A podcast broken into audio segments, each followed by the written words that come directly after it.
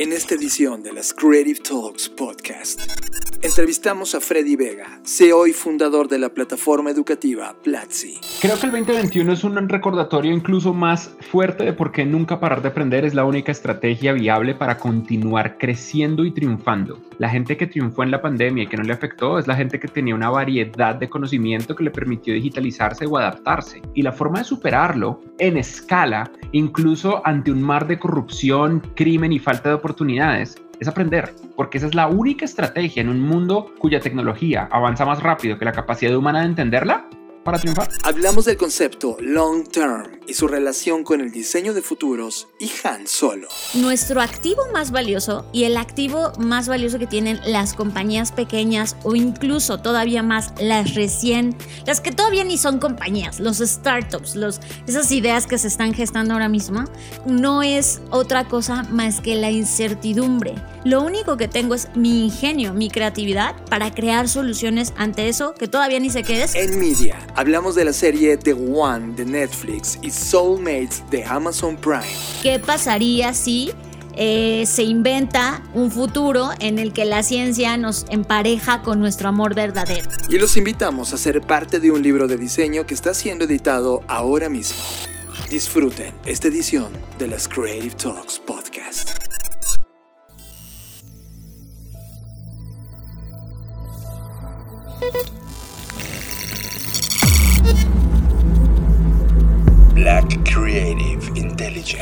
Presenta.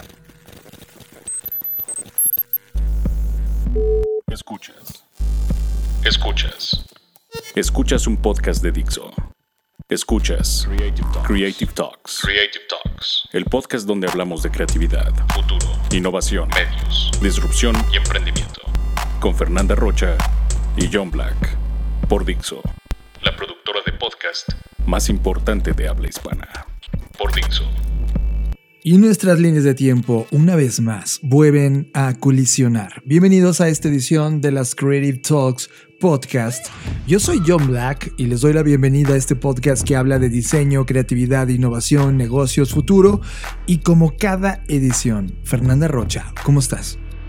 Hola a todos, todas, ¿cómo están? Pues como cada semana me da muchísimo gusto recibirlos en esta su casa, en este podcast y espero que lo disfruten tanto como nosotros.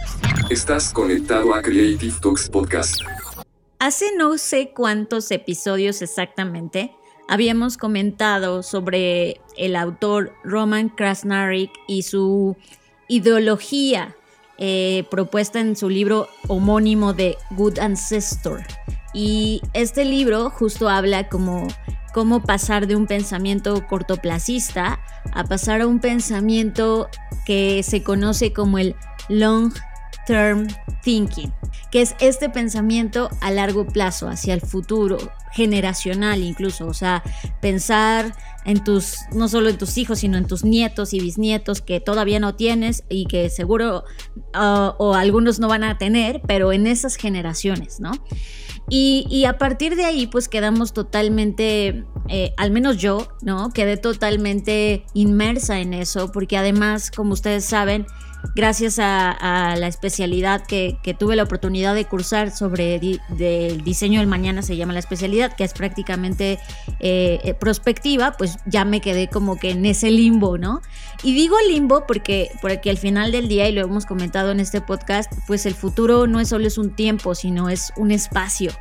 Y, y, y, dadas las circunstancias de que es un espacio, pues he tratado de averiguar cómo llegar cada vez más ahí, ¿no? Como, como, como si esto fuese un destino, cómo le hacemos para que todos podamos viajar al futuro y podamos a partir de eso construir nuevas narrativas, nuevos negocios, nuevas estrategias, etcétera. Entonces, dicho todo esto, eh, eh, estoy por escribir un artículo en nuestra Black Creative Intelligence justamente sobre el long term o este pensamiento a largo plazo. Y pues ya saben que cuando escribes, pues como que es, es como jalar un hilo, ¿no? Jalas un hilo y de repente se viene toda la madeja y empiezas a jalar y jalar, parece que nunca va a terminar porque empiezas a ver referencias y libros y un libro te lleva a otro y luego a otro y te, de repente estás como en una intertextualidad que, que a veces es difícil salir de ahí, pero en todo este caos en el que ahora mismo estoy inmersa, pues me he topado con muchas cosas que y no quería eh, dejar la oportunidad, dejar pasar la oportunidad de comentarlo con ustedes, ¿vale? Así que vamos a comenzar. Mi, mi hipótesis inicial fue, ok, si, si el pensamiento a largo plazo ya está comprobado que nosotros en nuestro cerebro tenemos la capacidad de pensar en el futuro, pero al mismo tiempo ahí mismo se alberga nuestro pasado y entonces estamos en esta dicotomía eh, del arraigo del pasado, pero del querer pensar y tener imágenes sobre el futuro, etcétera. De repente eh, dije, ok, si sí se puede, ¿cómo le hacemos para ejercitar eso? ¿Cómo le hacemos para dejar de pensar en el corto plazo e irnos empujando de poco en poco hacia, hacia el futuro, ¿no?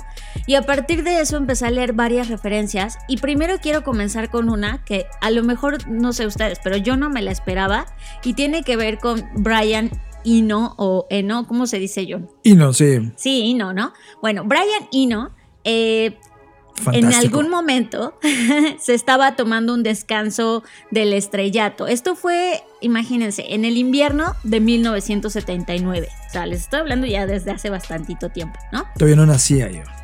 no, que yo tampoco, yo menos. Entonces, de repente él estaba pues en un descanso de su rockstarismo, ¿no? Era como, bueno, ya estoy en el estrellato, eh, pero pues se tomó un tiempo, un, tiempo que podríamos llamar un interludio de cinco años y estuvo en la ciudad de Nueva York intentando reconectar con la innovación, con la música, con el arte, porque además de todo, pues era, él era un artista, ¿no? Por supuesto. Entonces, eh, él recuerda muy bien este, este momento de su vida y dice, y, cuenta una anécdota que voy a parafrasear, no se las voy a contar exactamente cómo está, cómo está pero voy a ir tratándole de, parafrasear. Y él decía que, que estaba eh, pues en este, en este descanso y de repente pues no faltó que alguien, no, no menciona quién es, pero dice que es una celebridad que lo invita a un súper glamuroso loft, ¿no? En una reunión o una fiesta, si lo queremos ver así. Tal vez fue David Byrne. ¿Quién sabe? Y que en esa fiesta eh, pues se veía que ese lugar, ese loft, pues era de más de 2 millones de dólares, ¿no? Era, eh, o sea, él como, como como persona que sabía de, todo, eh, de todo eso de arquitectura, y decía, güey, esto no vale menos de dos millones de dólares, ¿no? De aquel tiempo, de, de aquel tiempo. Entonces llega a este lugar y, y desde que llegó tuvo como una crisis, porque para llegar a ese lugar, pues eh, el taxi en el que se subieron, y él lo dice así, era un taxi de mierda, y no por menospreciar al taxi ni al taxista, pero sin refiriéndose a la situación, ¿no? Al contexto que estaba como todo era feo y, como dejaba ver la pobreza, ¿no? Mientras ellos iban hacia ese loft, pues el taxi estaba casi que muriéndose de hambre, ¿no? E, era un poco eso y de repente cuando llegan al loft, eh, tuvieron literal que saltar, o sea, como que a los indigentes saltarlos, o sea, como estaban, los indigentes estaban en la puerta o en la entrada y como que los brincaban, casi que los aplastaban. Y entonces él dijo así como de, ok. Y bueno. había precariedad en las calles. En la zona había mucha precariedad. Y entonces ya entran al lugar. Y por, supuesto que el lugar era otra realidad, ¿no? Y de repente a la anfitriona, que es mujer, no nos dice quién, pero dice, este, a esta celebridad que lo, que lo invitó, le dice, oye, em, ¿te gusta vivir aquí? Y ella luego, luego responde así de, claro, me encanta, este es el lugar más bonito en el que he vivido. Y ahí es cuando él se dio cuenta que el aquí empezaba en la puerta de su casa. Claro, en la burbuja donde estaban ellas. Exacto. Y, y para él fue un pensamiento muy extraño porque para él el aquí incluía al menos el vecindario, ¿no? Al menos como las calles aledañas.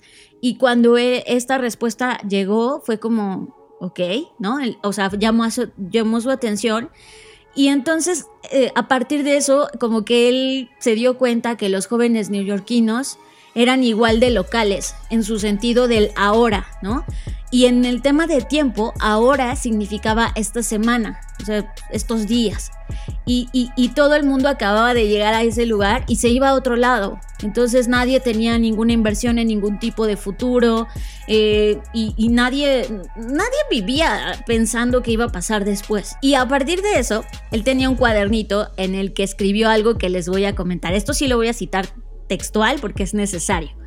Él escribió en su cuaderno, era un diciembre y puso, cada vez más encuentro que vivir, que la gente, para la gente vivir significa vivir aquí y en un largo ahora. Y él, o sea, en inglés puso en un big here and a long now. Y entonces eh, eso, es, eso, esa idea le atrajo porque ofrecía de alguna forma una justificación para el tipo de música que se estaba empezando a hacer en ese momento. Música que estaba suspendida en un eterno tiempo presente. Y entonces, bueno, eso desencadenó, ¿no? A, todo este movimiento, a esta concepción de, lo que él se estaba dando cuenta, eso él lo llamó música ambiental.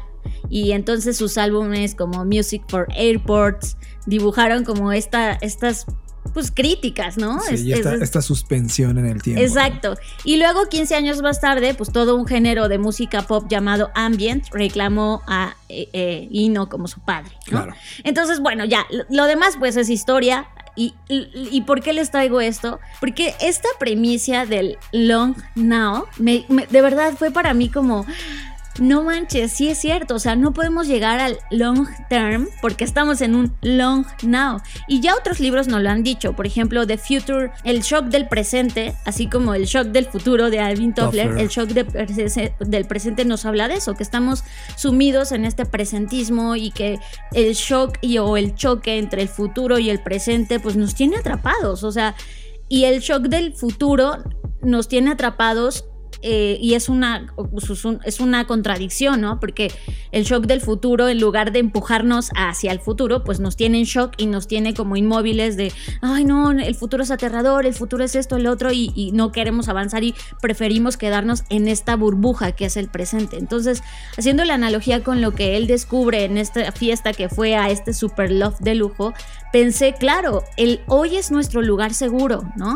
Y entonces no queremos salir de ahí, no queremos ver lo que hay afuera, no queremos ver lo que hay a la entrada de nuestra casa, no queremos ver lo que hay en nuestra colonia, porque nos abruma, porque nos aterra, porque con trabajo si podemos con nosotros mismos y con todas nuestras cosas y de repente pensar más allá, sentimos que es como cargarnos a nosotros mismos un estrés que vemos en este momento innecesario y que por esa razón decimos, ay no, ¿para qué? Y todas estas concepciones que también hemos tocado en el podcast sobre el YOLO o esta idea de, pues vive la hora, vive el momento, pues nos tienen... Un total reaccionismo, ¿no? Sí, nos tienen totalmente atrapados. Quiero mencionar, para como ligarlo a otro podcast que se llama Conectando Puntos, con Luis Armando. Escuchen, porque estas últimas tres ediciones justo ha profundizado, profundizado mucho estos temas. Bueno, entonces a partir de eso dije, bueno, ok, esto es en, el idilio de, la mente y de las cosas, pero ¿cómo podemos trasladar esto al mundo de los negocios? Y entonces aquí fue cuando empecé a, desenredar más cosas y me di cuenta de algo que, uno, con lo que hablábamos la semana pasada sobre antifrágil y cómo eh, hacerte más fuerte con, con la familia del caos, que es la incertidumbre, la volatilidad y todo esto que ya comentamos, dije, a ver, entonces, esto significa, y todos estos puntos los uno en una cosa que es nuestro activo más valioso y el activo más valioso que tienen las compañías pequeñas o incluso todavía más las recién, las que todavía ni son compañías, los startups, los, esas ideas que se están gestando ahora mismo, el activo más preciado que tienen no, no es otra cosa más que la incertidumbre. Esta incertidumbre es la que realmente les motiva a decir, güey, no tengo dinero, no tengo fondos, no tengo equipo, no tengo esto. Lo único que tengo es mi ingenio, mi creatividad para crear soluciones ante eso, que todavía ni sé qué es, pero tengo pues la intuición, los insights y toda esta parte que también hemos hablado de las eh, tres Is de la creatividad de Natalie Nixon, para poderlo echar a andar y dar una solución ante algo que estoy viendo, ¿no? Que es evidente para mí y que quizás para nadie más lo ha sido antes.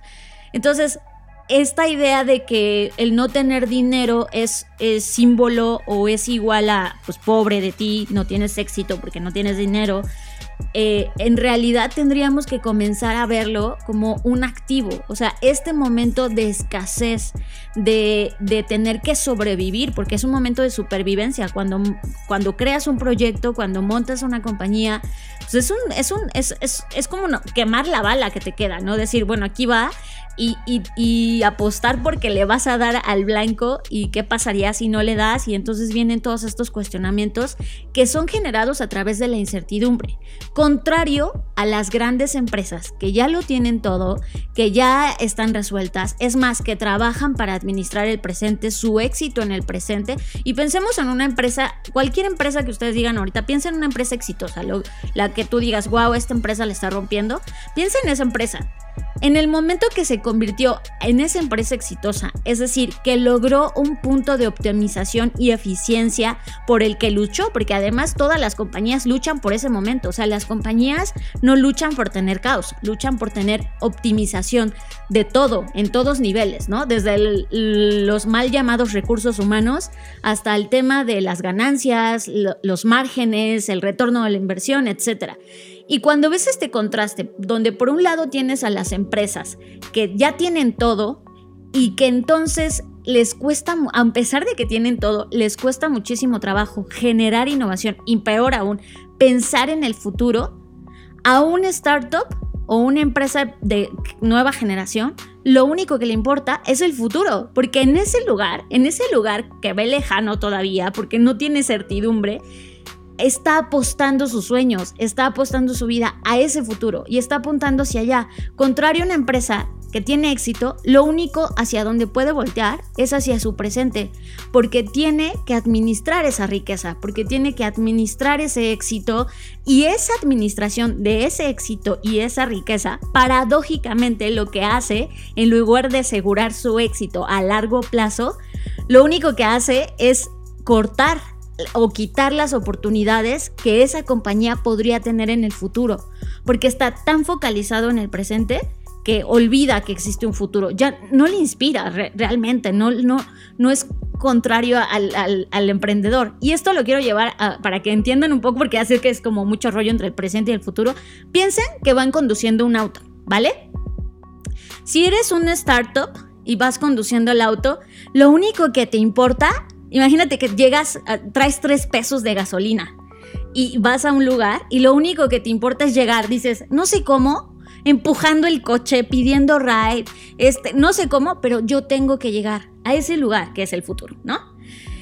Contrario a una empresa que trae, trae una camioneta increíble, este, gasolina ilimitada, ¿no? Y, y entonces no piensa en ese punto.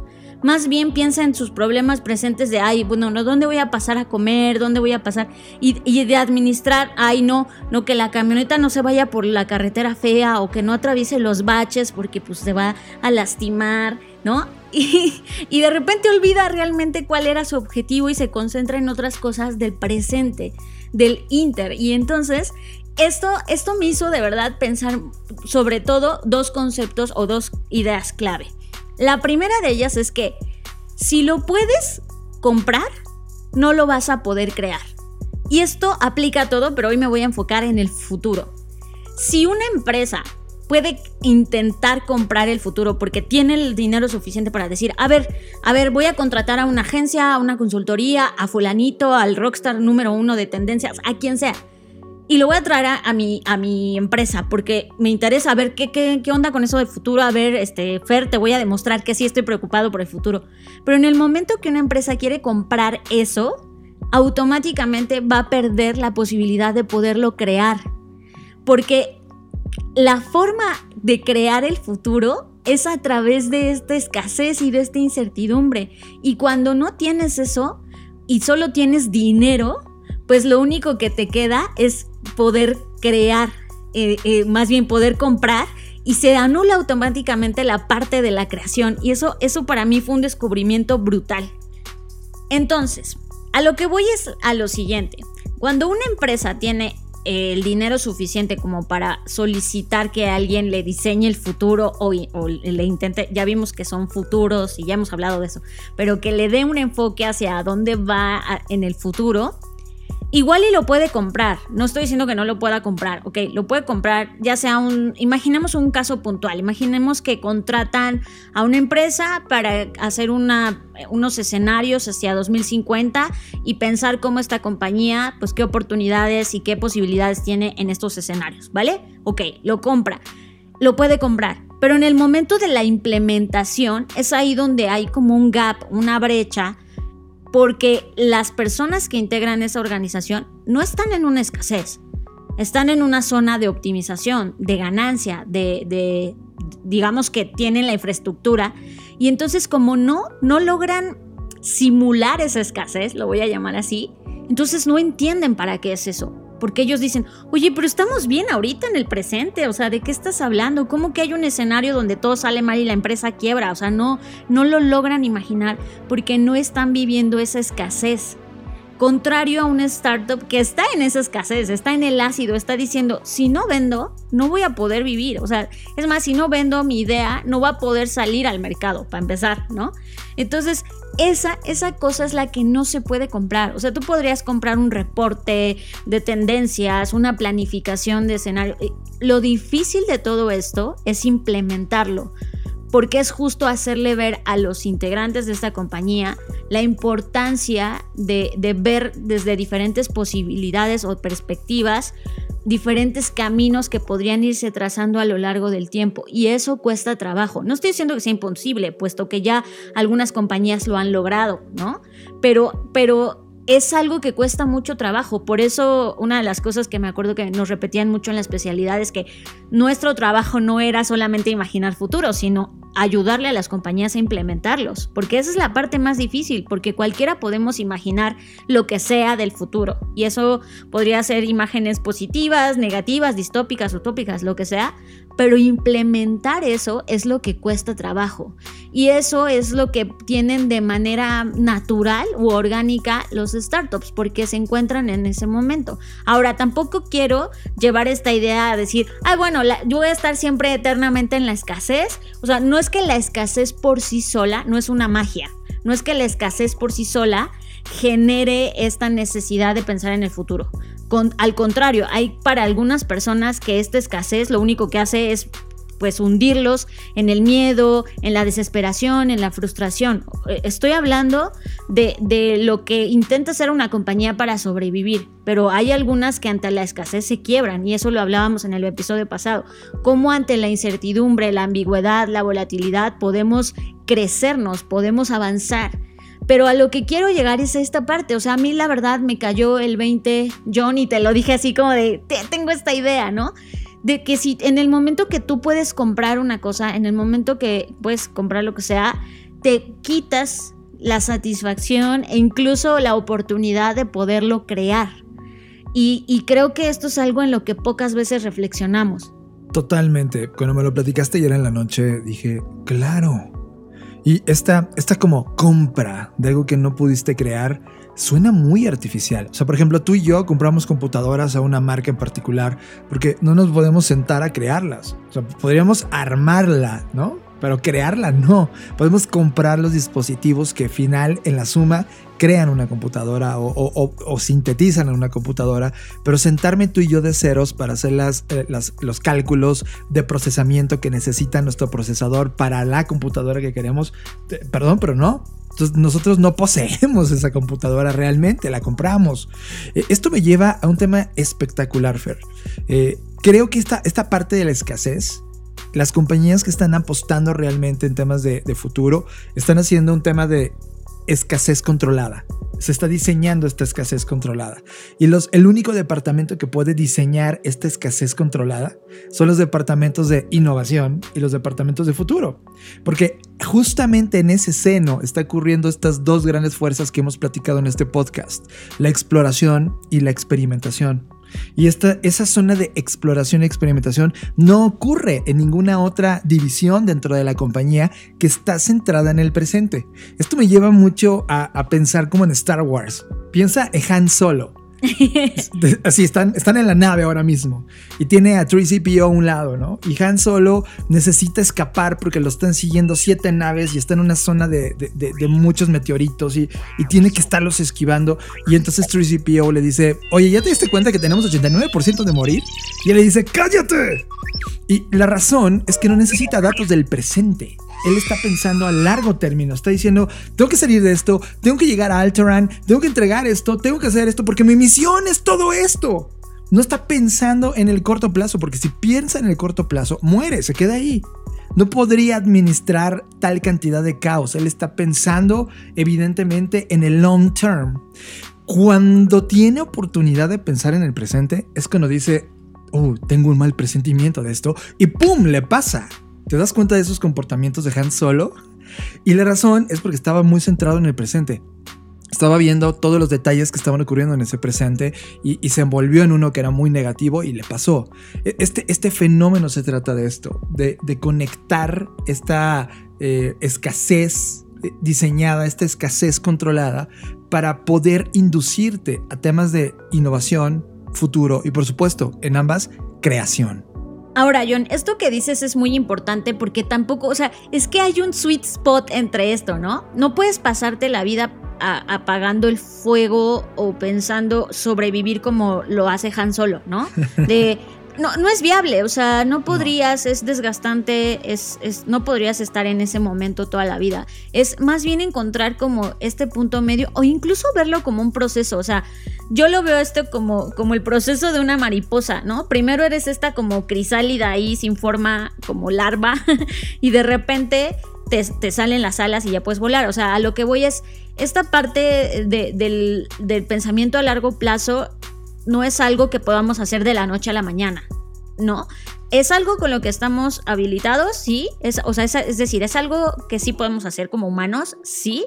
Pero es algo que hay que entrenar y que ejercitar y que ir cambiando. Y sobre todo en una empresa o en una compañía, lo, lo, que, lo, que, lo difícil de todo esto es permearlo en la cultura, ¿no? Porque es un tema de un pensamiento, o sea, no es que sea un método de diga, a ver, paso uno para pensar a largo plazo, paso dos, ¿no? Sino es más bien una forma nueva de pensar, una nueva forma de vivir, una nueva forma y una nueva adquisición de problemas, porque por supuesto que también pensar en el futuro trae consigo ciertas responsabilidades y ciertas cosas que hoy no están en tu presente y que dices, chimpa, ¿qué estoy pensando en esto? ¿No? A mí me pasó mucho al inicio de la especialidad de verdad me deprimía muchísimo por, por saber muchas cosas o por intentar saber, ¿no? O, por creer saber muchas cosas y de repente decía, no quiero saber esto, no quiero verlo, pero pues ya estaba ahí, no podía yo desaprenderlo, ¿no? Entonces, creo que al final del día se trata de que podamos ir de manera transitoria, eh, navegando o evolucionando en la parte del, del corto plazo al largo plazo y pasando del modo survival o del modo sobreviviente a pasar en el modo de, de cómo soy parte de algo más, de un sistema más grande, cómo... Y creo que también eso, para, eh, no sé, para muchos será como raro, pero una vez que empiezas a pensar más a largo plazo, hay muchos problemas del presente que desaparecen. O sea, de verdad, porque te das cuenta que muchas cosas del presente son irrelevantes, no deberías dedicarles tiempo, son, son muy desgastantes y cuando te asumes como una partecita de este gran sistema que pertenece a su vez a un sistema solar y a su vez a un sistema de galaxias del universo, o sea, de verdad, cuando ves esa ínfima, te ves como esa ínfima parte, y no es que pierdas relevancia, sino que eres parte de algo más grande, hay muchas cosas que dices, bueno, ¿para qué me preocupo por es esto? Insignificante. Sí, se vuelve insignificante. Entonces, cuando comienzas a asumirte como parte de un gran proceso y, y dejas de estar como este modo sobrevivencia, comienzas a entender la, vida desde otra perspectiva. Cuando en términos de empresa, cuando pasas eh, de lo enfoque al producto, que sería el corto plazo, en el corto plazo te preocupa el producto, las ventas y todo lo que tenga que ver con el producto, y te y comienzas a verlo como una escala de la civilización o como un permear en la cultura, cambia totalmente la conversación cuando empiezas eh, y dejas de verlo el tiempo como deadlines y como tengo que entregar esto y acabar esto a tiempo y tal fecha entregar y, y, lo ves como un alimentar al network o alimentar al sistema, también cambia tu visión. Y, todo esto que les estoy contando, este, esto es parte de una tabla que también me encontré en un artículo de una, eh, pues una institución que se dedica a, intentar analizar y profundizar en los temas eh, de long term.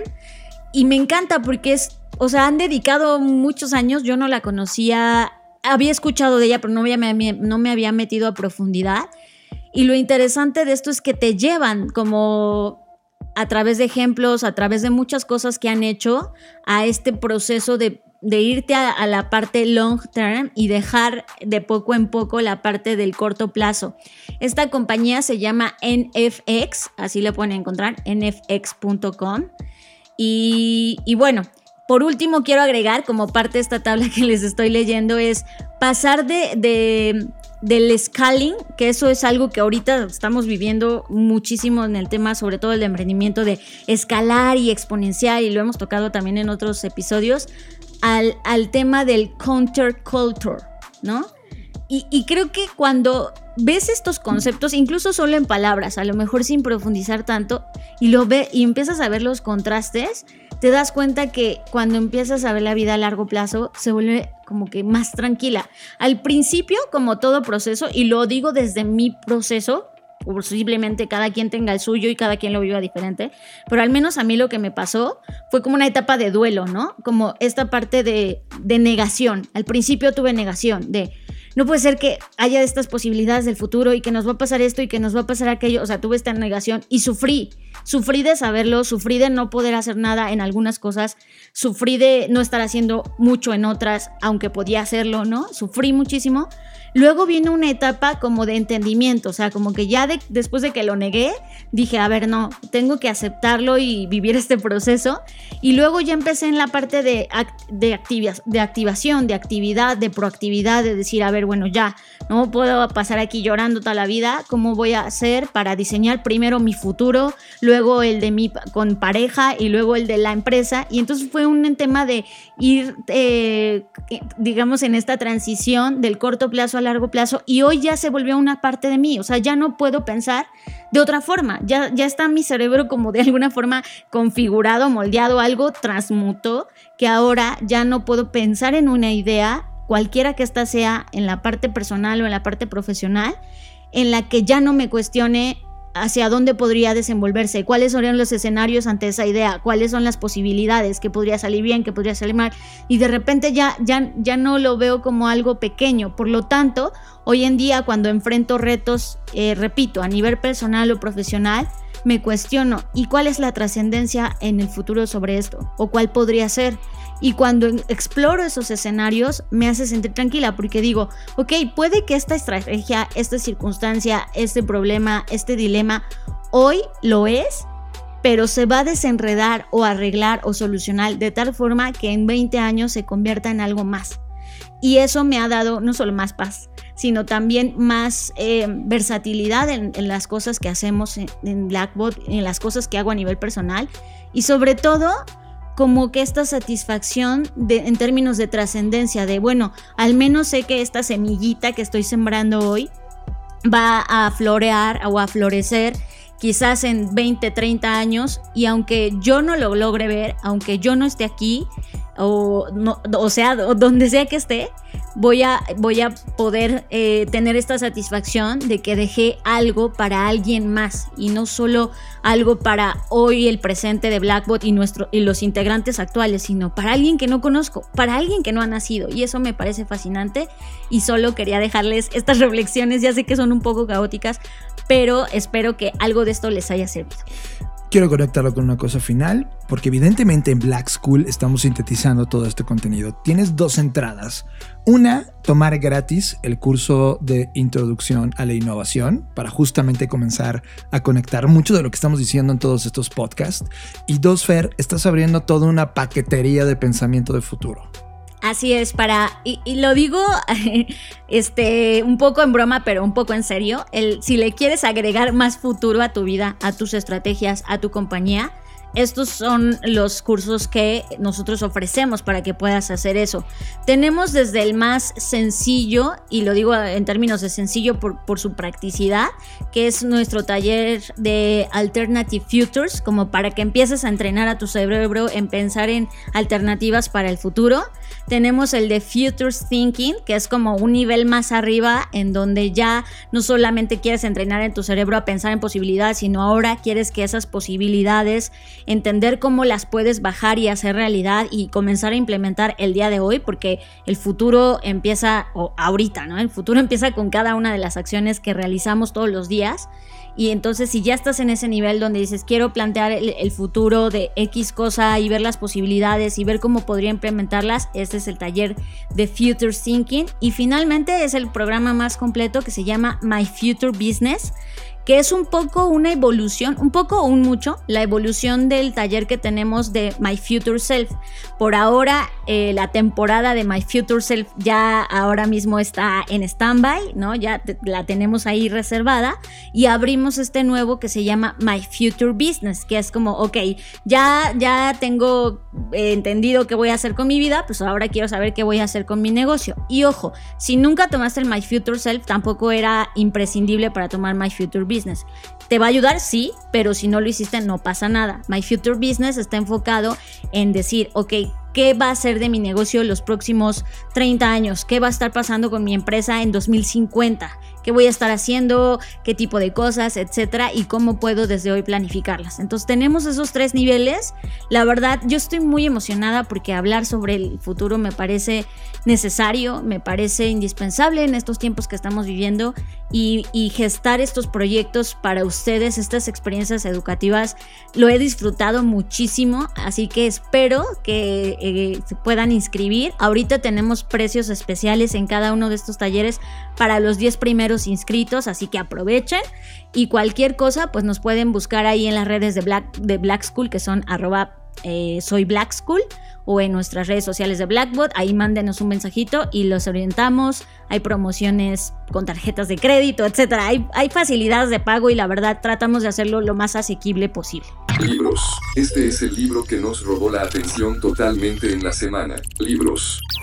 Esta vez no vamos a reseñar un libro, sino vamos a invitarlos a ser parte de un libro. Sí, me mandó un WhatsApp Víctor M. Bautista, que la verdad ha sido increíble porque él está encabezando un proyecto súper interesante que se va a llamar México Diseña, que va a ser una selección de 70 diseñadores gráficos mexicanos que, están haciendo ruido y que tienen un, gran escaparate y que tienen proyectos increíbles. Lo que quieren hacer es encontrar a 70 diseñadores de México. Si quieres ser parte, y ojo, esto cuidado porque yo soy como bullshit radar de no me meto a nada que suena bullshit.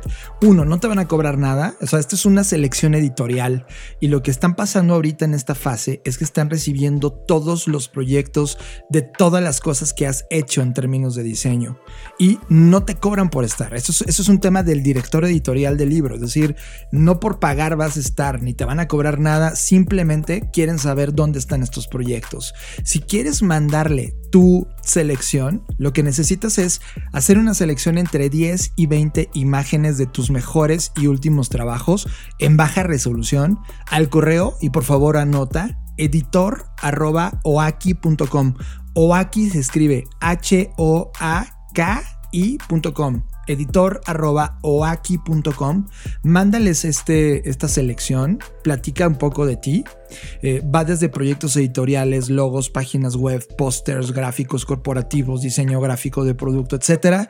O sea, todo lo que tenga que ver con diseño, mándale eso. Y ellos están en este momento en esta fase de selección de los mejores diseñadores de este país. Ya sé, si eres de otro país, no podrías entrar en esta selección, dado que el libro es México Diseña. Así que ya sabes cómo hacerlo. Lo está haciendo Oaki, Promopress y Flamant.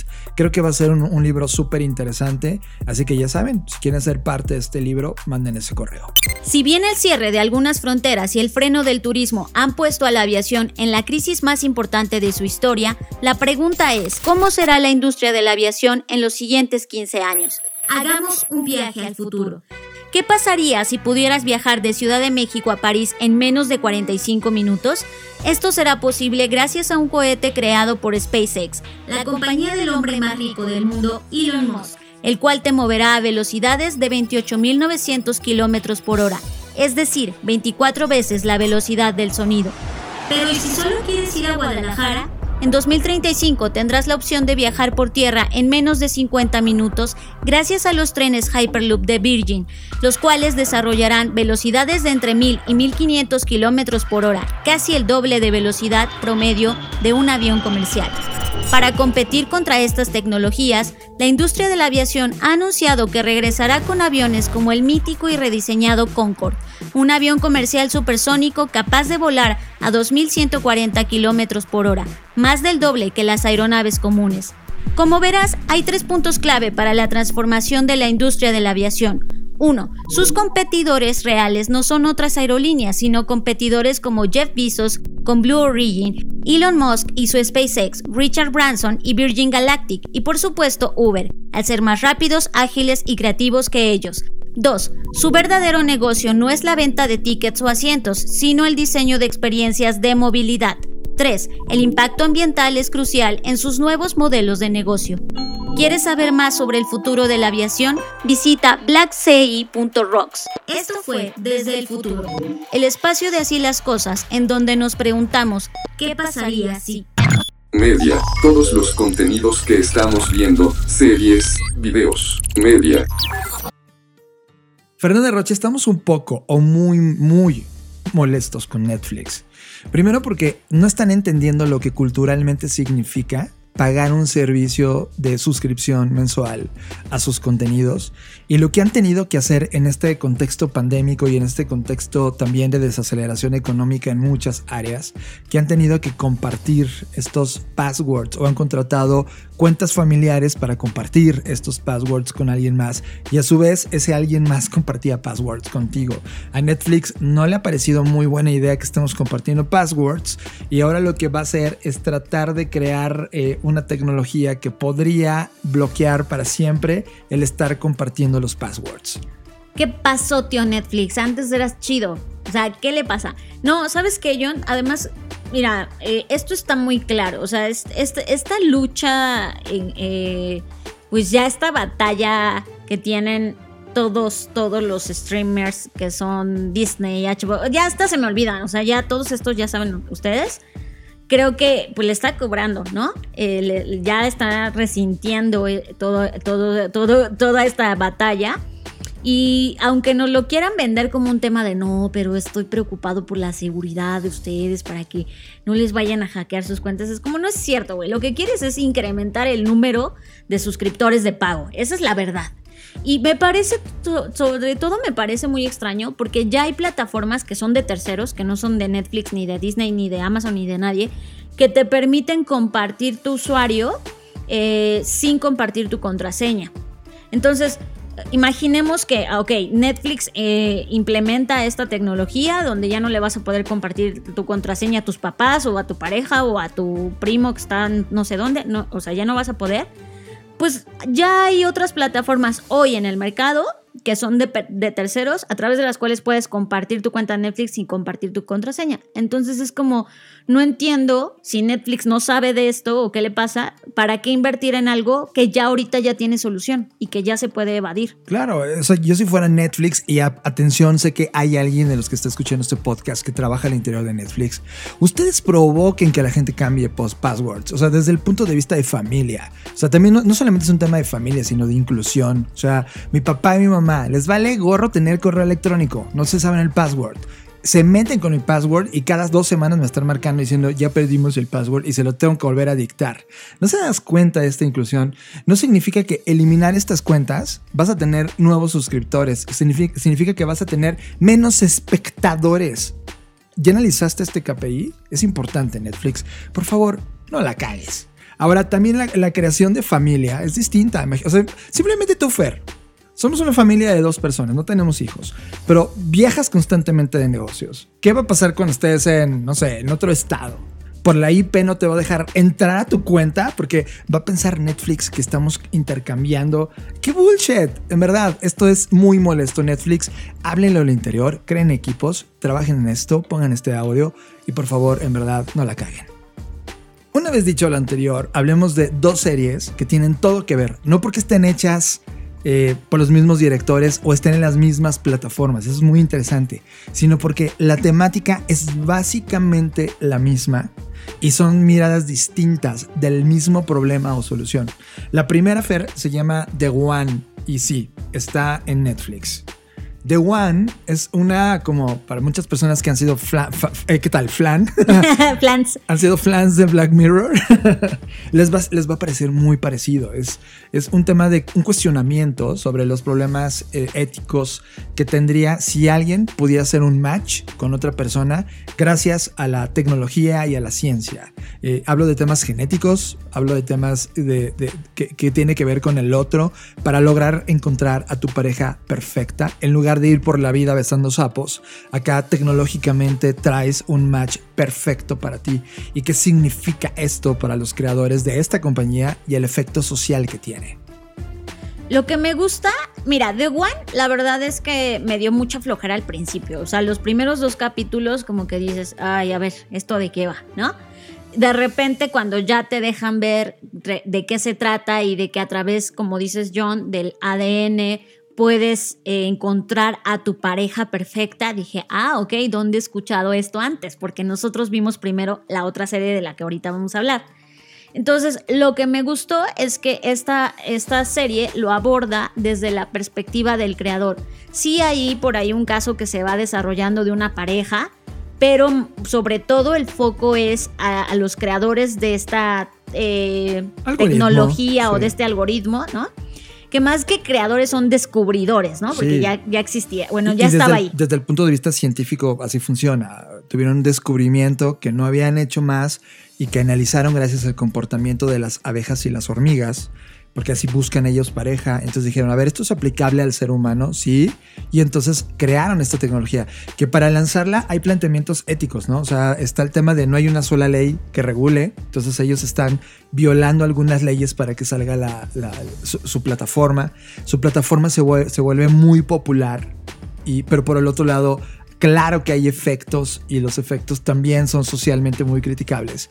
No queremos dar muchos spoilers de, lo que ocurre al interior, pero, pero muy, sí, coincido contigo. Creo que The One plantea este, este escenario distópico de cómo un emprendedor que luego se convierte ya en empresario, en este caso una mujer, básicamente, eh, tiene que tomar decisiones para poder entender, vivir y padecer eso que creó y que ahora la tiene atada, porque porque pues esta compañía que se volvió hiperpoderosa en el mundo la tiene totalmente esclavizada. Es como una cárcel, se construyó a sí misma una cárcel. Y eh, bueno, esa es un poco esta. Y, digo un poco porque, como dices, John, no hay que spoilear tanto. Ahora, vámonos a la otra que tiene mucho paralelismo, que se llama Soulmates y que esta está en Amazon Prime. Maravillosa, Fe. Y que desde mi perspectiva es mi favorita. O sea, entre estas dos, gana, para mí, gana siempre Soulmates. Pero lo que sí les tengo que decir es que es interesante que las vean al mismo tiempo. Bueno, no al mismo tiempo, pero me refiero en la misma línea del tiempo. Porque eh, van a encontrar muchos paralelismos y como que está padre tener las dos perspectivas, ¿no? Pero si no pueden y solo tienen que elegir una, e, elijan Soulmates. ¿Y de qué va? Es como una mezcla entre Black Mirror, Match.com y otras tecnologías que quizás hoy están presentes, pero llevadas a, esta, a la misma hipótesis de qué pasaría si eh, se inventa un futuro en el que la ciencia nos empareja con nuestro amor verdadero, ¿vale? Y, entonces me parece muy interesante porque eh, hablando de lo que hablábamos al inicio del podcast, de esta incertidumbre, desde mi perspectiva, el amor, el amor visto como no el amor romántico, sino ya el amor en temas de vivir con una pareja, estar con ella 24/7, etcétera, implica cierto nivel de incertidumbre, porque por más que estés con esta persona y la conozcas, siempre hay un grado de espontaneidad en donde no sabes qué va a pasar, no sabes cómo va a reaccionar, o sea, y esa incertidumbre es la que, desde mi experiencia, te mantiene vigente en esa relación, ¿no? Como, como e, estar explorando todos los días quién es esa persona y descubrir en esa persona cosas.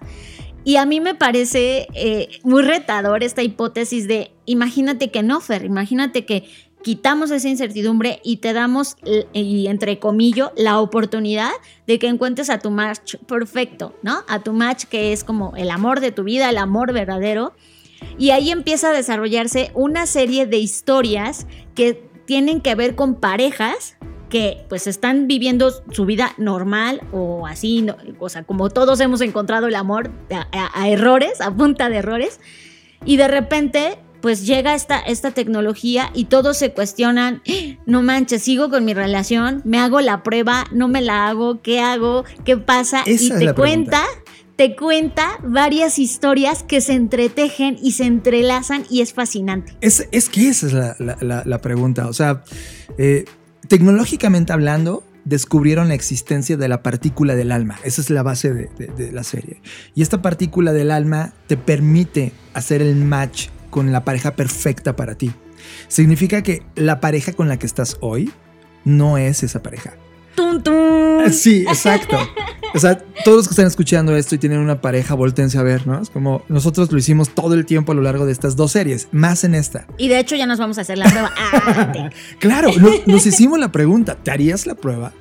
Y, y pasa igual, el planteamiento ético de no, es que yo lo amo, yo la amo, pero al final del día cabe la curiosidad humana de decir, puta, quiero saber quién es, solo para saber, ni madre es que es para saber, es porque quieres saber más. Y- y- y sabiendo que es tu match, cuando se encuentran uno a uno ocurre esta química biológica, humana y de, y de alma que los entrelaza inevitablemente. que esto es todavía más poderosa que la hipótesis de The One, porque The One, la hipótesis de la creación del match es a partir de un tema más biológico y molecular.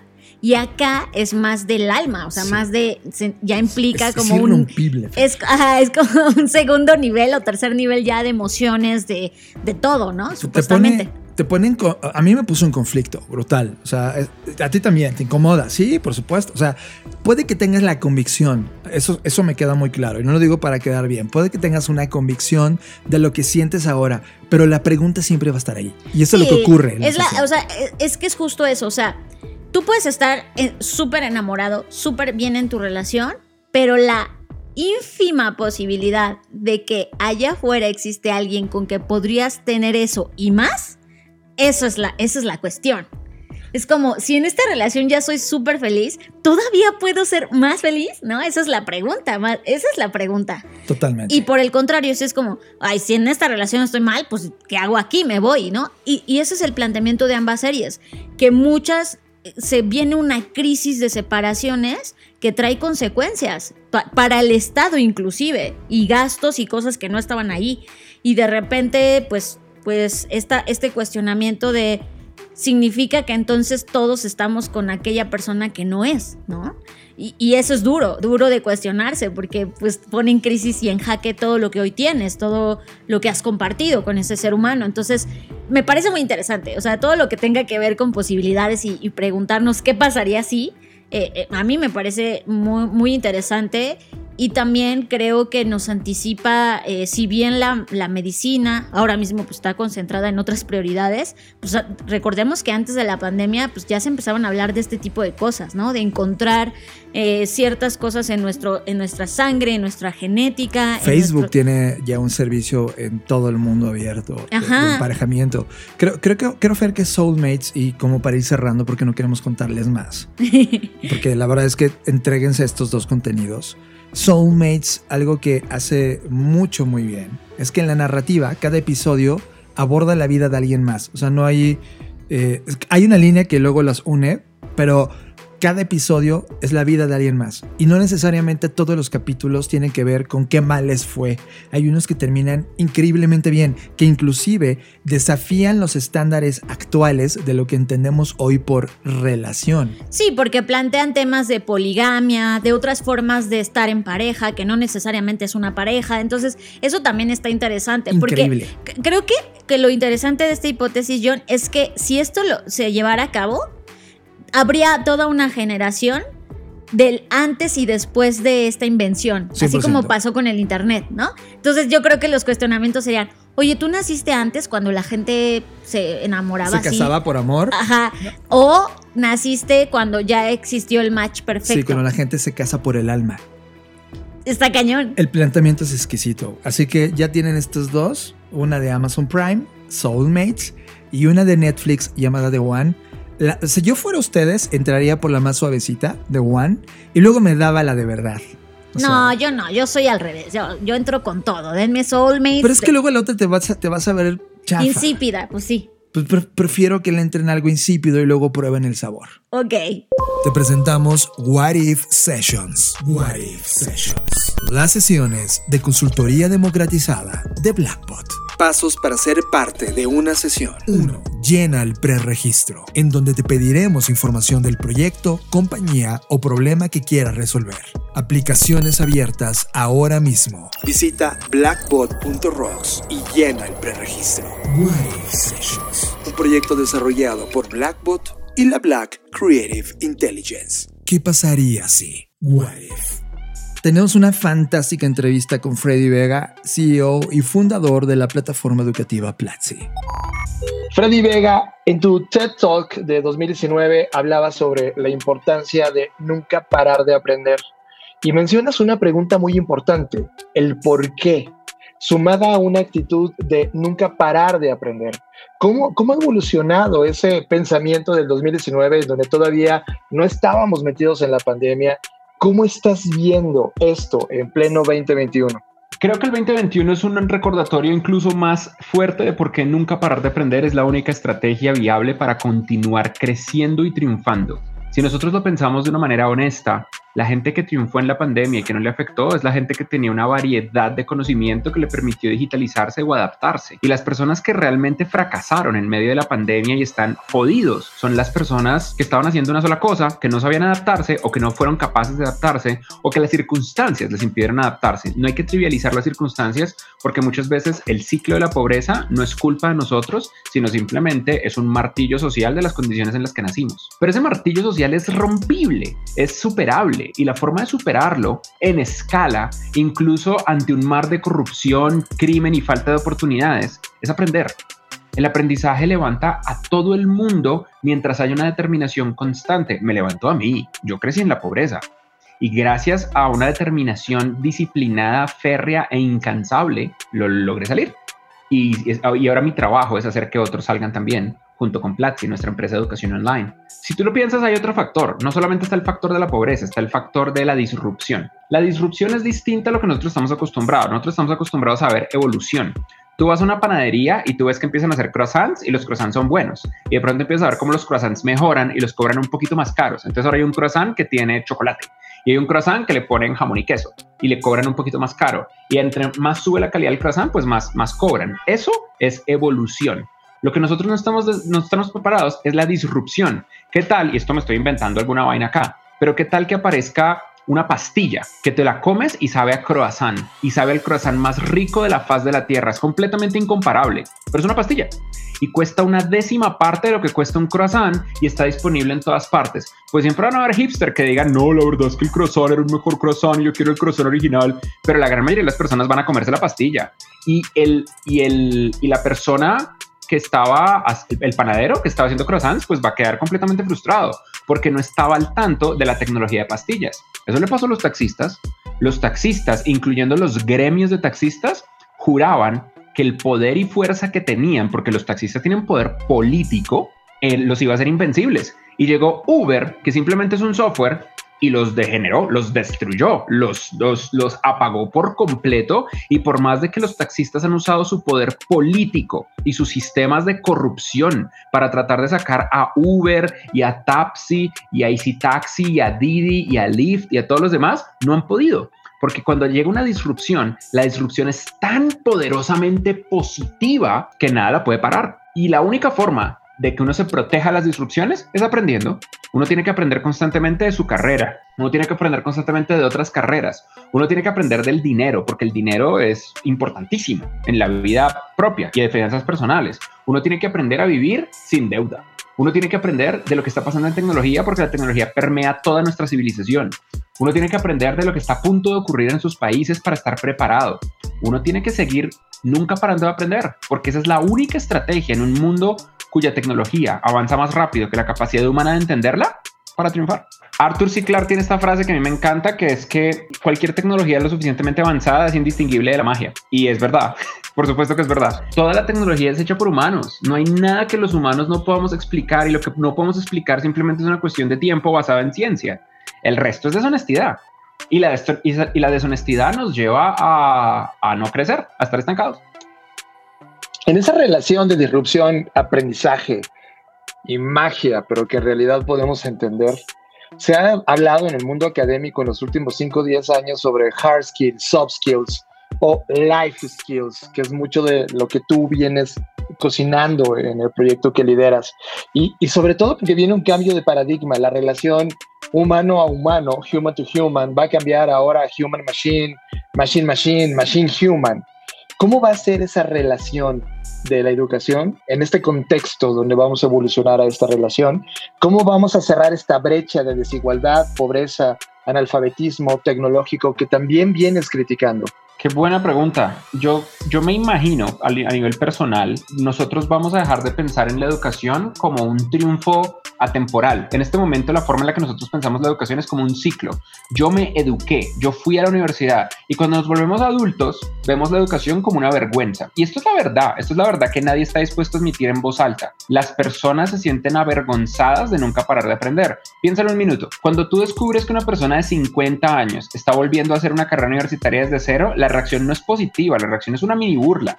La gente dice, oh, ay, tan bonito, este, el, el, abuelito se fue a estudiar ingeniería otra vez, ay, qué bonito que está sacando un diploma. Nosotros no nos sentimos orgullosos y más importante, no es normal, no es normal. Es como, esa persona tiene algo, que está haciendo por allá a los 50 años yendo a la universidad, esa persona tiene algo. ¿Y cuál es la reacción de los jóvenes cuando ven una persona muy adulta en la universidad? Uy, este man se tiró la vida, este man no había triunfado.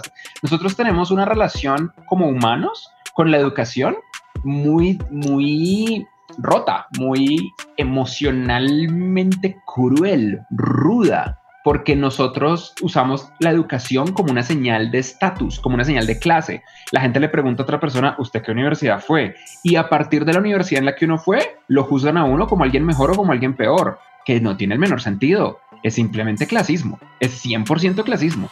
Porque, mira, yo he, estado, yo he estado en universidades baratas y en caras. Yo he tomado clases en Harvard, en Stanford y en INSEAD. Yo estaba en, la, en, la, en, una universidad privada, estudié en una universidad privada y estudié otra carrera en una universidad pública.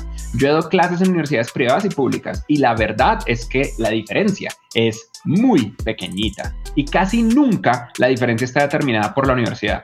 Casi siempre la diferencia está determinada por la suerte que uno tiene con profesores y la suerte que uno tiene con compañeros. Este tema de la forma en la que nosotros nos acercamos con clasismo al, a los diplomas universitarios y el tema de cómo nosotros creemos que la universidad es un ciclo que se queda atrás, yo creo que se va a morir. Yo creo que eso se va a acabar. Porque especialmente posterior a la pandemia, con esta gigantesca diáspora de trabajo remoto que estamos viviendo, están aumentando las oportunidades y, está, y no, no, no tenemos el tiempo como empresas de verificar títulos. Necesitamos talento por encima de los títulos.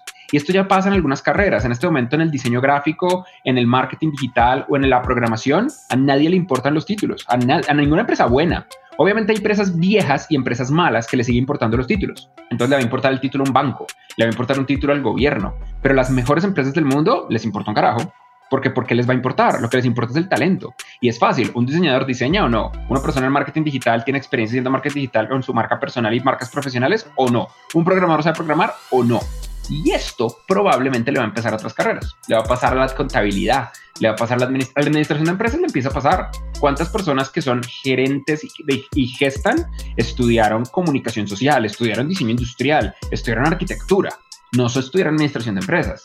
Le va a pasar a un montón, ya le pasa al periodismo. ¿Cuántos ingenieros de software son periodistas de tecnología y cosas por el estilo? Le pasan muchas otras carreras y luego las carreras se vuelven más complejas un periodista que no entienda de tecnología no puede ser periodista de tecnología, entonces le va a tocar aprender de tecnología, pero no se va a poner a gastarse su vida de manera inútil haciendo cinco años de ingeniería de software.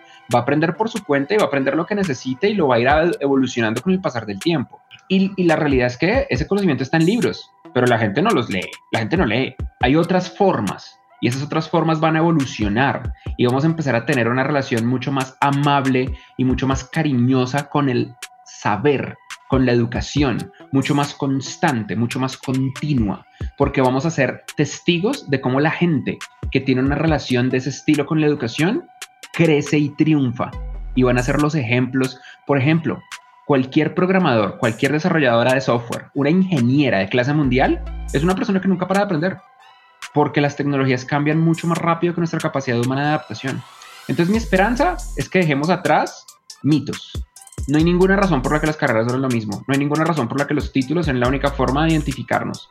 Y en vez de eso, busquemos crecimiento personal, busquemos, busquemos y persigamos el crecer como humanos y el crecer en nuestras profesiones y el, y el conocer como un simple factor del deleite de la mente.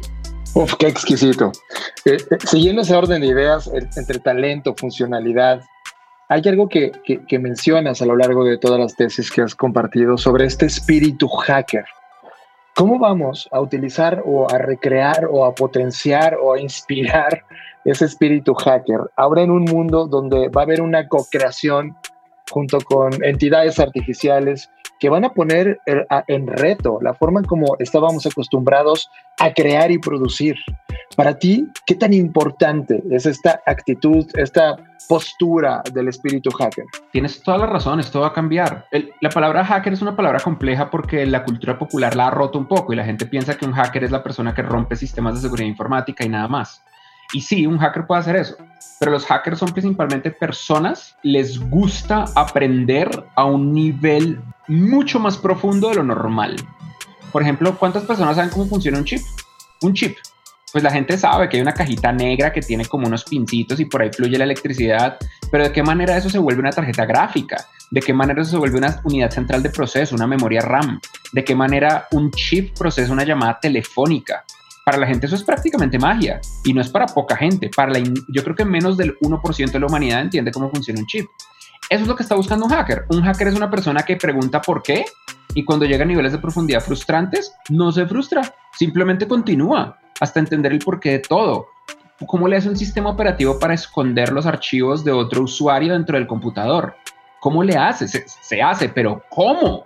¿Cómo le hace para no verlo del otro lado? ¿Cómo se guarda la información en un disco duro? Eso es físico. Esos son las posiciones de unos pedacitos de metal a través de un sistema magnético en los discos, en los discos que giran y en los discos, en los discos modernos, que son discos de estado sólido, se usa otra técnica y hay un montón de técnicas. Y allá es donde van el espíritu, el espíritu hacker es un espíritu de curiosidad intelectual implacable.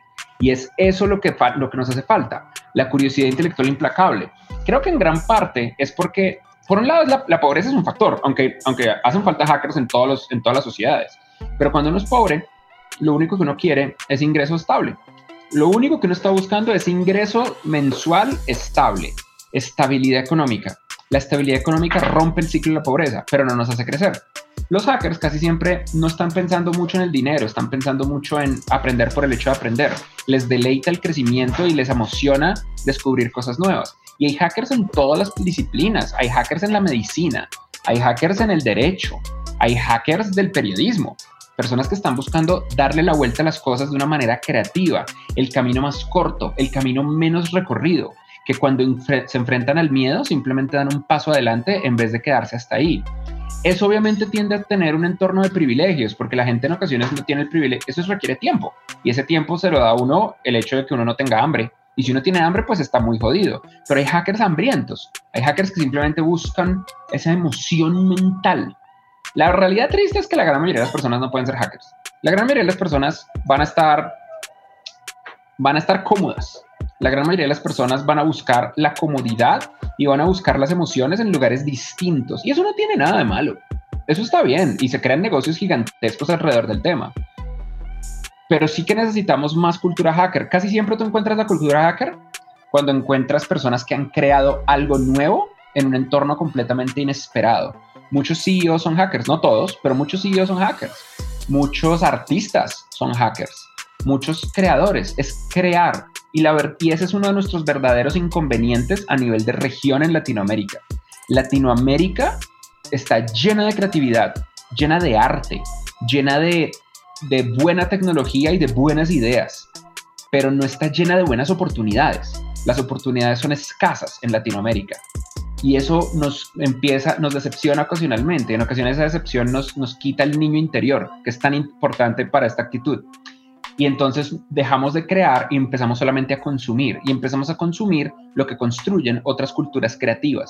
Entonces empezamos a consumir todo lo que produce Hollywood, todo lo que produce Corea del Sur, todo lo que produce Japón, todo lo que producen otras culturas que no son nuestra cultura y empezamos a ser elitista con respecto a nuestra propia cultura. Empezamos a pensar, ay no, si es latinoamericano es feo, si es latinoamericano es de menor calidad, cuando la realidad es que tenemos que dar la oportunidad al consumo local y tenemos que ser nosotros lo suficientemente valientes para crear, incluso si nadie lo ve, incluso si nadie lo usa, incluso si nadie lo quiere, porque el proceso de crear con calidad es intentar y fallar y fracasar. Es eso, es ser creadores en vez de consumidores.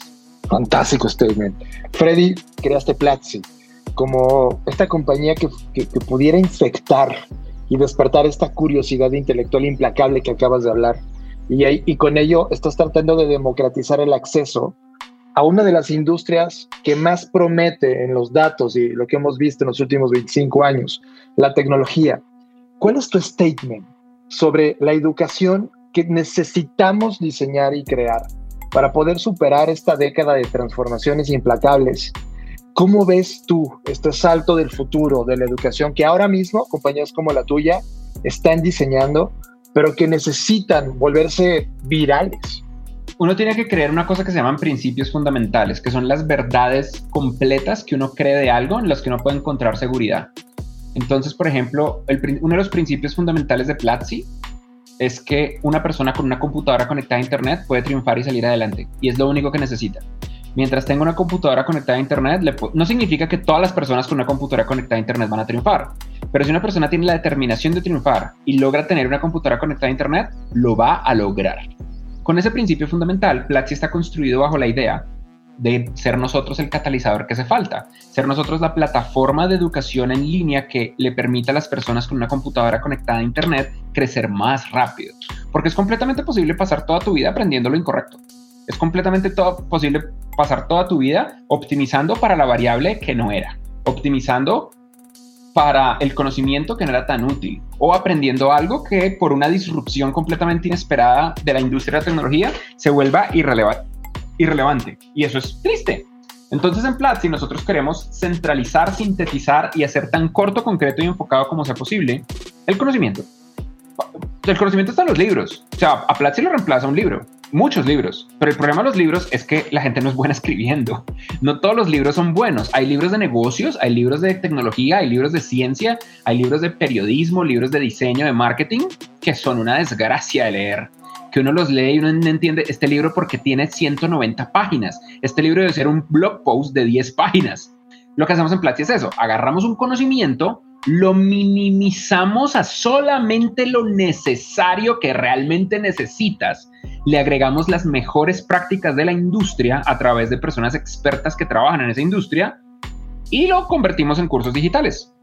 Eso es la razón de la existencia de lo que nosotros hacemos. Y eso hace que, pues Platzi nunca va a ser la única solución para una persona inteligente. Una persona inteligente va a tratar de estudiar de múltiples maneras. Lo que es Platzi no es la única forma de aprender, es la más rápida. Es el, es el camino más corto, es el hack. Platzi es un hack. Platzi es de qué manera puedo evadir cinco años de carrera. Ah, pues por acá. No va a ser suficiente. Ah, después de que tengas estas bases, vas a tener que construir tu propio camino. Y ese camino lo puedes construir con otros cursos de Platzi o trabajando en la industria o hablando con expertos o leyendo libros. Pero esta es la base, esta es la semilla. Y esta es la misma semilla que te darían otras técnicas de aprendizaje. Y nunca hay que olvidar que estamos en Latinoamérica, una tierra que es lo opuesto a las oportunidades. Latinoamérica es un lugar que si tú empiezas a salir adelante, va a llegar un man con un martillo gigante y te va a dar un martillazo en la cabeza para devolverte a tu propio lugar. Y pueden ser nuestros propios amigos mediocres borrachos, pueden ser nuestra familia, puede ser un puede ser la propia sociedad, puede ser el gobierno, pueden ser un montón de cosas. Pero en Latinoamérica, si, tú, si a ti te empieza a ir bien, te van a joder. Entonces, ¿qué es lo que es Platzi? Es una forma de ayudarle a esas personas sin importar el martillo. Porque en Platzi, a nosotros no nos importa si eres pobre o rico. Platzi es barato. Platzi cuesta menos de un dólar al día. A nosotros no nos importa si tu computador es de mil dólares o de 100 dólares. Platzi se adapta a cualquier computador. A nosotros solamente nos importa que seas una buena persona. Yo estoy dispuesto a perder plata con tal de no tener buenas personas en mi comunidad. Y nosotros constantemente sacamos de Platzi a gente, estudiantes pagos, que son malas personas que hacen abuso o acoso o bullying o cosas por el estilo constantemente, porque Platzi es una colección de buenas personas, aunque, aunque pierdamos plata, no me importa. Entonces Platzi es un lugar seguro con una comunidad vibrante de personas buenas ricas y pobres, que se están ayudando mutuamente y que están ayudando a otros a tener buenas oportunidades. Y eso es importante en el contexto de que en Latinoamérica esto no pasa. En Latinoamérica somos 640 millones de personas, de las cuales solamente 150 millones están en busca de educación superior y solo 18 millones logran ir a la universidad, el 12%. El 88% de la gente no puede ir a la universidad. Entonces la gente se confunde. La gente dice, claro, Freddy es un man que quiere destruir la universidad. Freddy no respeta la academia y el, y el, culto académico y nosotros y acá el pulcro y la institución. Y Freddy debería entender que la institución es lo más importante. Me importa un carajo porque el 12% de la gente va a la universidad. Yo no compito contra la universidad. Si yo compitiera contra la universidad, haría una empresa chiquitiquitica. Yo lo que quiero es que la gente que no va a poder, que son el 88%, pueda. Y la gente que puede, crezca más rápido y no tengan solo esa opción. Ese es el sueño con Platzi. Ah, fascinante. Vienen dos preguntas que son las finales. Eh, todas son de perspectiva. La primera es, imagínate que tienes oportunidad de tener a todos los directores o ministros de educación del mundo sentados en un evento y tienes tú la posibilidad de tomar el escenario. ¿En dónde deberíamos estar concentrados como humanidad ante el reto educativo que tenemos de frente? ¡Wow! ¡Qué gran pregunta! Yo les preguntaría esto, aunque yo, yo creo que incluso si se los digo, no están preparados para esta conversación. Yo les diría, porque me ha pasado. Esto, esto que me estás describiendo pasó. Esto pasó antes de la pandemia, en febrero del 2020. Todos los CEOs de la industria de la educación y algunos decanos de varias universidades grandes, incluyendo Stanford y Harvard, nos reunimos en las oficinas de, si no estoy mal, de Nielsen en Washington, D.C. Nos pusimos a hablar del futuro de la educación y llegamos a un punto donde nadie sacó una conclusión y es la razón por la que yo creo que no pasaría nada. No había yo era el único latinoamericano en esa reunión, ¿sabes? El único latinoamericano. En esa reunión salió una discusión que yo, yo, yo, yo, yo recuerdo haber puesto la semilla de esta discusión y fue una discusión larga. La discusión era cómo cambiamos la acreditación. ¿Cómo hacemos que, cómo, cómo logramos dejar de depender del diploma? Esa era la discusión más grande y esta es la razón por la que la discusión es grande. Esta es una pregunta para todos los que nos están escuchando en este momento. Si ustedes tienen una respuesta, mándenmela por Twitter. Mi cuenta en Twitter es Fredier, F-R-E-D-D-I-E-R, con I latina, con I de iglesia, Fredier. Mándenme respuesta a esta pregunta. ¿Por qué todas las carreras duran cinco años? O cuatro, cuatro o cinco años. Todas, todas, todas, todas. Psicología dura lo mismo que diseño gráfico, que es lo mismo que ingeniería de sistemas, que es lo mismo que derecho, que es lo mismo que la básica de medicina, que es lo mismo que enfermería, que es lo mismo que arquitectura, que es lo mismo ingeniería civil, que es lo mismo diseño industrial. ¿Eso tiene sentido? Eso no tiene el menor sentido. ¿En serio todo el conocimiento toca empacarlo entre 4 o 5 años? ¿Qué? Eso no es verdad. La razón por la que eso pasa es porque hace 150 años una gente en Inglaterra, en una época donde el papel higiénico no existía, decidieron inventarse esto se lo inventaron y, todo el mundo se lo empezó a, copiar. Todo el mundo clonó el sistema académico británico y de repente todas las carreras duran de 4 o 5 años. Y en este momento es inercia social. Es como una bolita que está cayendo de una montaña y nadie la puede parar. Porque la universidad que intente salirse de esta regla se va a enfrentar a un montón de fuerzas. La fuerza de los sindicatos de profesores, la fuerza de los ministerios de educación y las secretarías de educación, la fuerza de los estudiantes que se sienten menos porque su carrera fue de tres años y en otra universidad es de cinco, la fuerza de los empleadores que van a decir, uy, si en ese lugar enseñan en dos años, usted debe ser un profesional inferior. Todo es inercia social que no tiene nada que ver con la calidad educativa y no tiene nada que ver con la calidad académica. Y yo escuchaba a decanos tratar de justificar esto. Lo justifican como que esa es la forma en la cual uno se asegura que la mayor cantidad de estudiantes crezcan, pero resulta que tampoco tienen razón científica. Hay un científico que se llama Benjamin Bloom. Benjamin Bloom en los años 70 y 80 hizo un estudio, el estudio que se llama El problema del doble sigma de Benjamin Bloom para el aprendizaje para el dominio, Mastery Learning.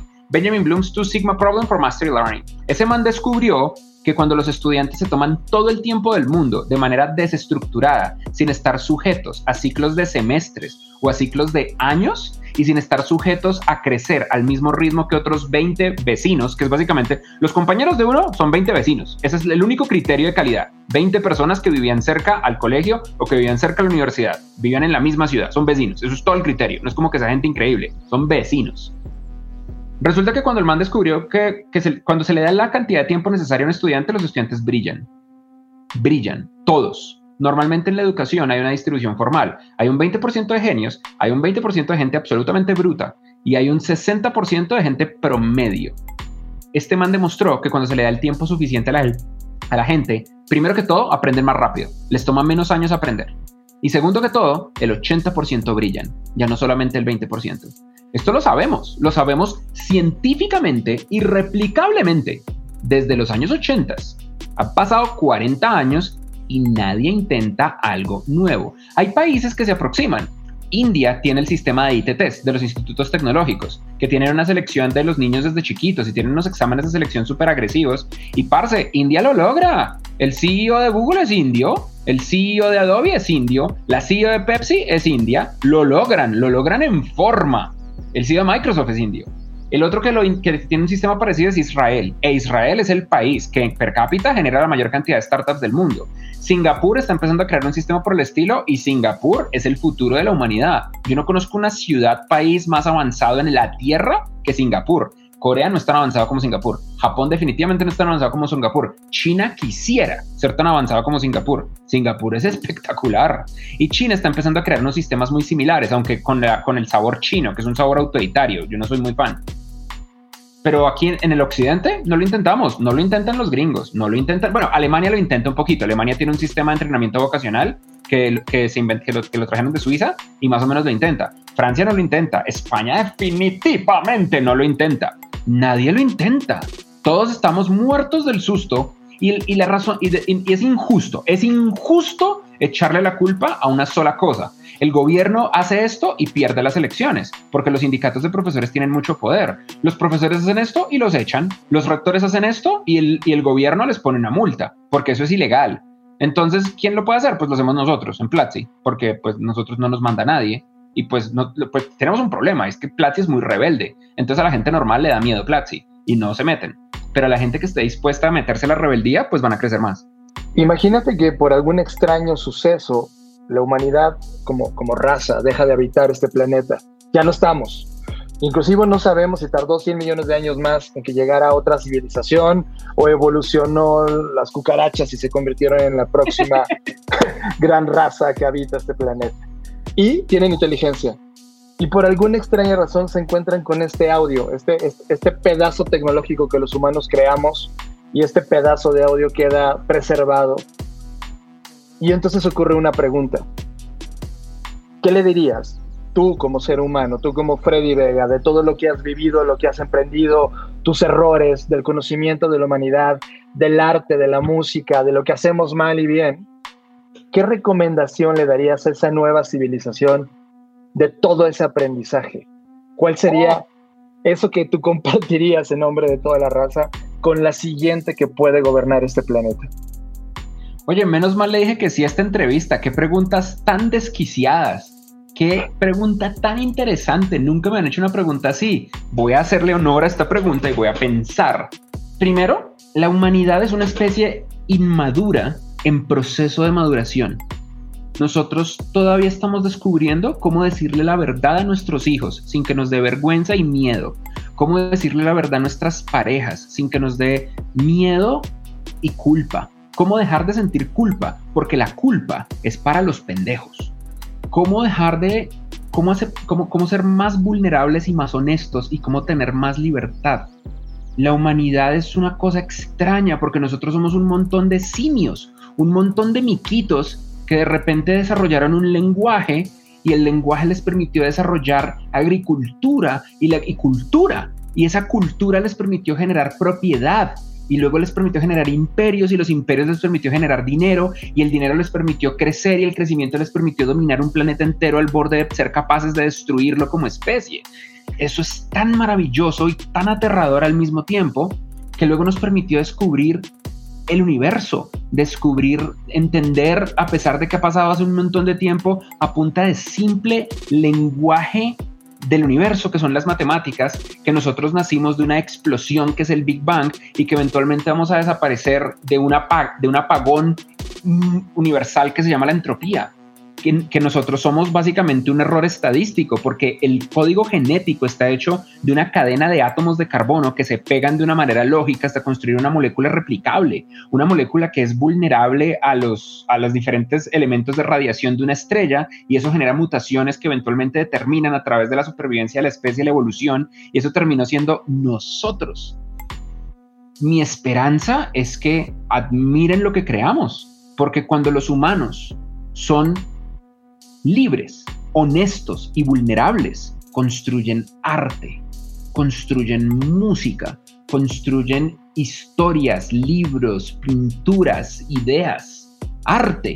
Y ese arte es lo mejor de la expresión humana.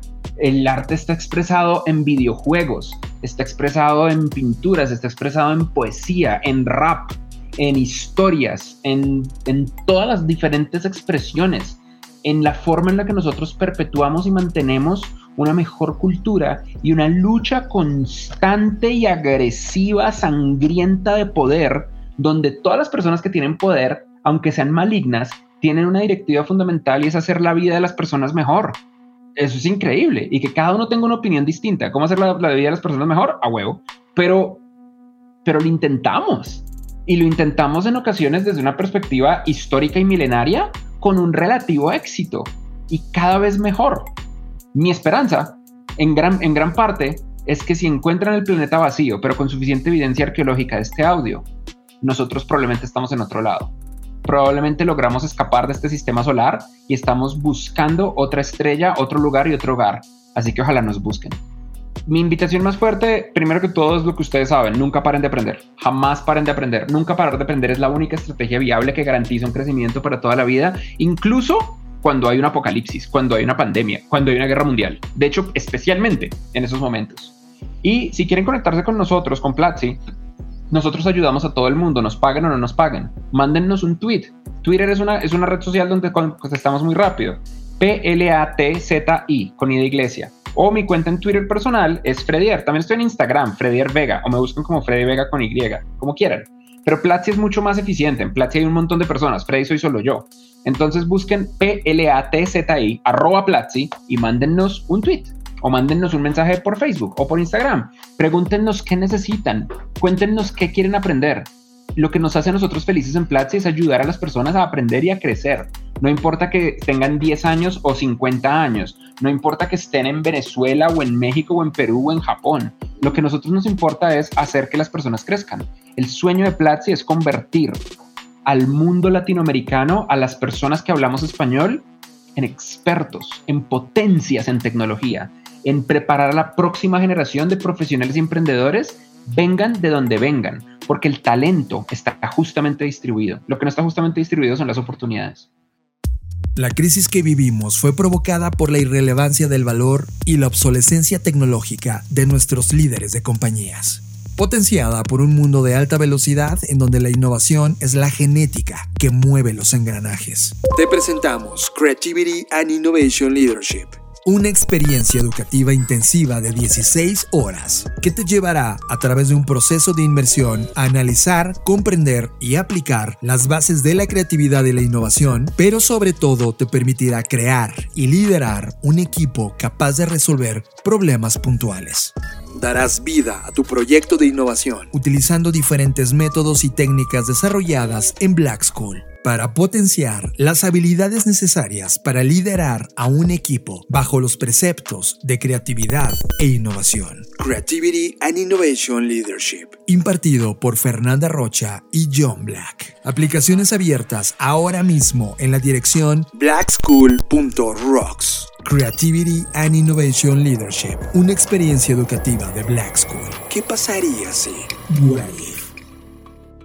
Fernanda Rocha, a lo largo de este año, desde que hemos estado abriendo ya las entrevistas, porque antes solo metíamos unos fragmentos ahí muy breves, como highlights, pero la verdad es que no le estábamos dando justicia a todas las cosas que ocurrían en una conversación.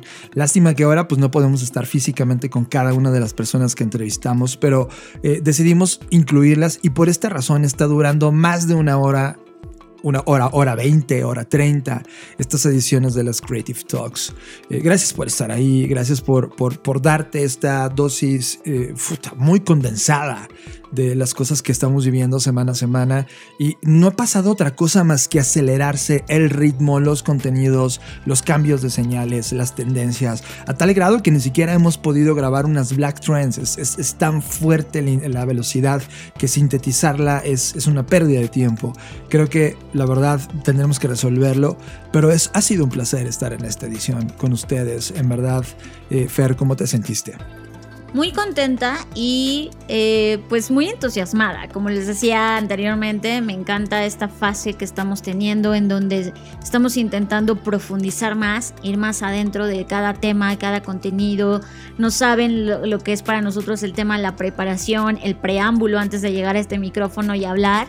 Así que muy contenta como siempre, muy entusiasmada y sobre todo también con la noticia que ya hemos compartido anteriormente de que estamos cada jueves en una estación de radio en México con una pequeña cápsula llamada Desde el Futuro, así que si también tienen oportunidad de escucharnos por allá, adelante. Y prometo, aquí voy a hacer una promesa ante todos ustedes, es que ya vamos a echar a andar de nuevo las Black Trends, porque hay mucha información que no, que no hemos sacado a la luz, que está ahí almacenándose y todo lo que se almacena, pues lo que no se mueve se pudre, así que hay que sacarlo y ya a partir de, del próximo mes, que ya empezamos ya en dos semanas, en mes de abril, vamos a comenzar con, con esto, e, el ritmo que traíamos de las Black Trends, aprovechando todo lo que está ocurriendo en este momento.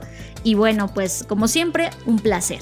Recuerden, a mí me pueden encontrar en arroba Jonathan Álvarez, en, tanto en Twitter como en Instagram. Y a mí me encuentran como arroba Fernanda Roche, tanto en Instagram como en Twitter. Eh, también estoy teniendo cada martes, bueno, intento hacerlo cada lunes o cada martes, una pequeña cápsula o sección eh, sobre patentes que hay que observar. Así que analizo algunas patentes en las que pues tendríamos que echarles un ojo y pues si pueden ahí, coméntenme, síganme y pues como siempre, nos vemos en el futuro.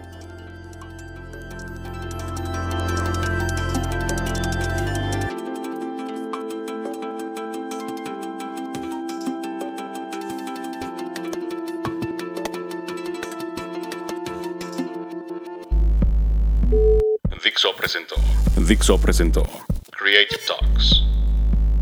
El podcast en donde hablamos de creatividad, innovación, medios, disrupción y emprendimiento. Con Fernanda Rocha y John Black. Por Dixo, la productora de podcast más importante de habla hispana. Nos escuchamos en el